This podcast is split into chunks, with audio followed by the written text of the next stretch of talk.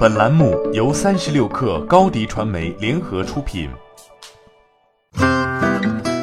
本文来自三十六氪作者心语。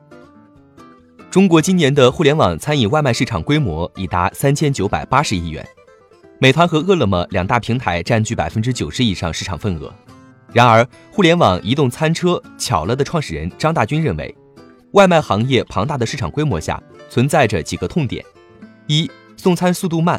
平均耗时三十分钟，影响食物温度和新鲜度。二、加工过程不透明，甚至存在黑作坊，存在食品安全隐患。三、平台佣金越来越高，配送费也不断增高，商家不得不向顾客加价。针对这些痛点，张大军和他的团队正在打造互联网移动餐车巧了，提供进场外卖服务，把餐车开到特定区域，接受该区域范围内用户的订单。完成透明化制作与加工后及时配送。移动餐车的应用场景包括办公楼、旅游景区、户外商业活动、商业街等。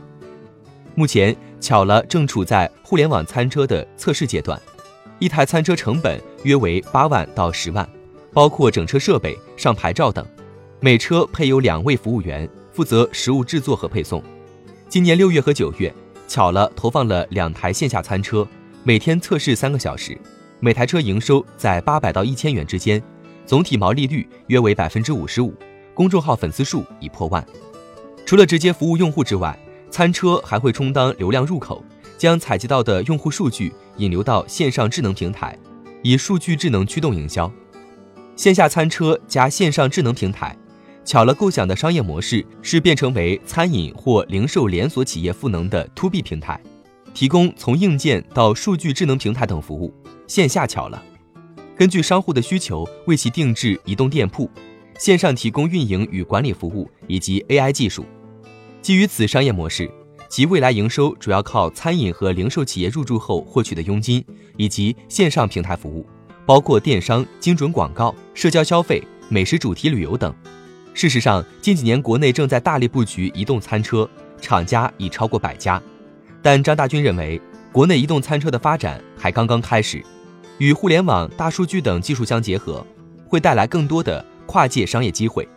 之后，巧了将进行一轮五百万元的融资，其预测完成融资两年内入驻平台企业达到一百家，平台产值到达一千八百万，净利润五百万。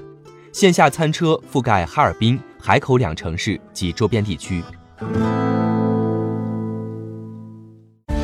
欢迎添加小小客微信：xs 三六 kr。加入克星学院，每周一封独家商业内参，终身学习社群，和大咖聊风口、谈创业，和上万客友交流学习。